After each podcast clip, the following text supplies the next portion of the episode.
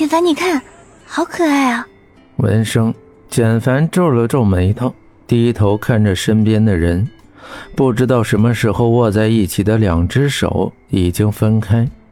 他抬了抬手，又无力地放下，朝着人群中张望。江城的脚步像是灌了铅一样，站在一个摊位前一动不动，眼神直勾勾地盯着那个栩栩如生的人偶，伸出手，小心翼翼地摸着。卡哇伊的脸上带着孩童般的笑容，猫着腰，弓着背，低着头，手指在那些玩偶上游走，傻傻地笑着。简凡压抑着怒气，叫着他。他实在是对那些人偶入迷了。不管简凡怎么叫他，他都无动于衷，沉浸在自己和那些玩偶的世界里。简凡无奈地摇了摇头，朝他走去。一路上都是这样走走停停，好不容易连拉带拽的把他拉出了小吃街，现在又对着玩的发呆。他还真是一个好奇宝宝。怎么会有这么极品的人呢？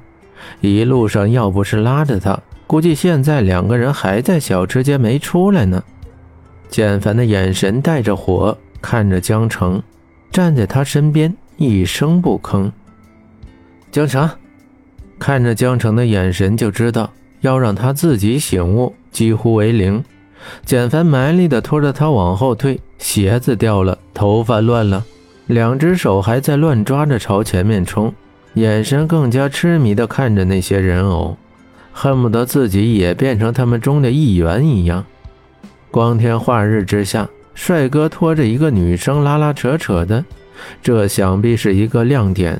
很快，周围的人都朝着这边看了过来，大街上人来人往，注意到有人朝他们看，简凡努力挤出一丝笑容，像拍婴儿一样。拍了拍江城的脑袋，无比爱怜地看着他。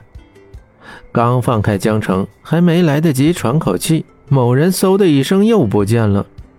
人偶摊位前，江城依旧是狗爬似的站在那儿，冲着那些人偶招起了手。最讨厌的就是被人盯着看，特别是女生那种带着暧昧的眼神，让简凡很不舒服。简凡虚扶着额头，戳了戳身边的江城。喂，江城，那么多美女盯着我，你难道不吃醋吗？简凡有些得意地说：“女生不都是醋坛子吗？这下我要看看是那些没生命的人偶重要，还是我这个活生生的帅气男朋友重要。”江城，我准备好了，勉强被你拉着和你一起逃离这里，不要让我失望哦。简凡在心里盘算着，低着头看了看自己的手。还是空荡荡的垂在大腿那儿，江城依旧花痴一般的看着人偶，还朝着他们搔首弄姿的。长得帅就是让别人看的，那你就站在近的地方，让他们好好看看。拍照的时候记得叫我，我去给你们拍。我拍照的技术那可是一流的。江城乐呵呵地说。我想那个时候，简凡如果跟江城说分手的话，那他也会笑着说：“好啊，好啊。”简凡在后面攥了攥拳头，无奈的放开，对着那堆人怒目而视。简凡满心欢喜的听着江城说下文，江城淡然的又补充了一句。简凡气得七窍生烟，两只手紧紧的握着，克制自己想要发火的冲动。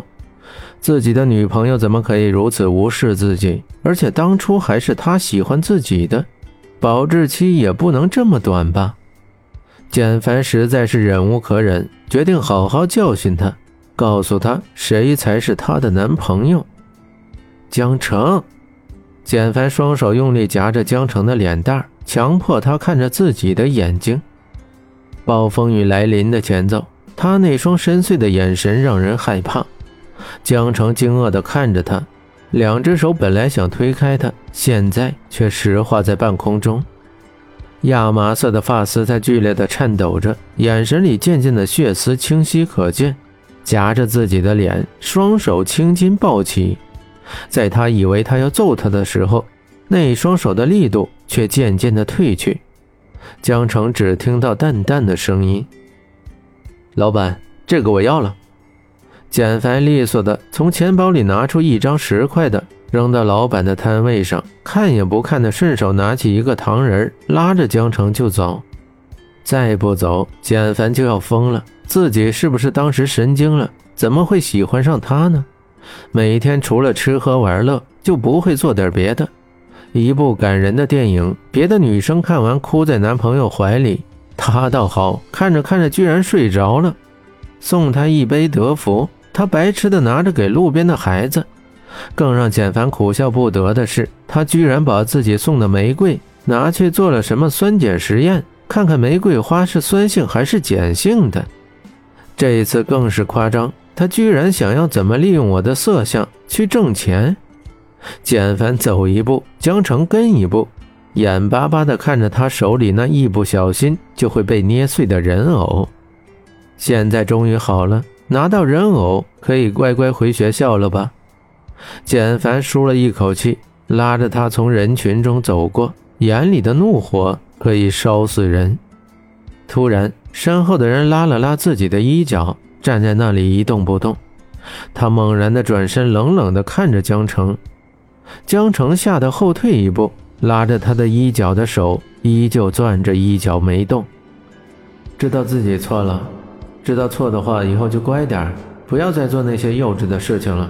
江城，你已经不是小孩子了，每天还像个孩子一样，只知道吃喝玩，一点心思都不放在学习上。你以为高考那么容易的吗？算了，知道错就好了，以后慢慢改吧。还有两年时间呢，足够了。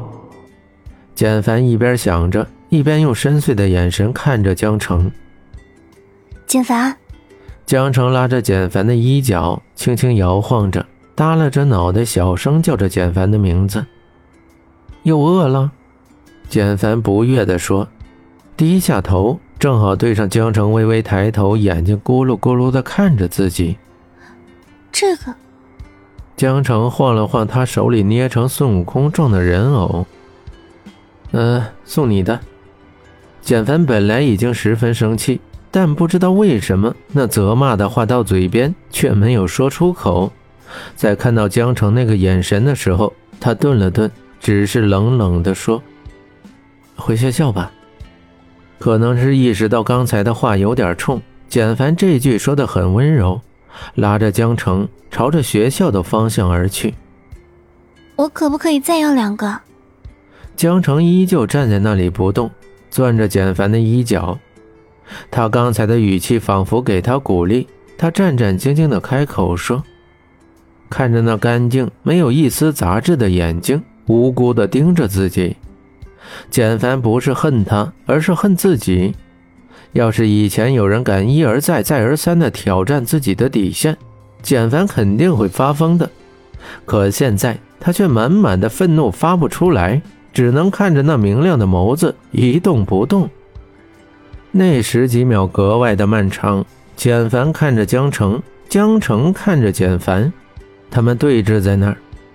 江城害怕简凡会突然朝他怒吼，心里挣扎着。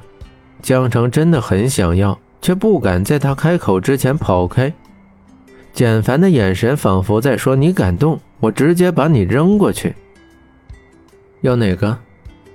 江城无力低下头的瞬间。简凡一句话不说，拉着他就走。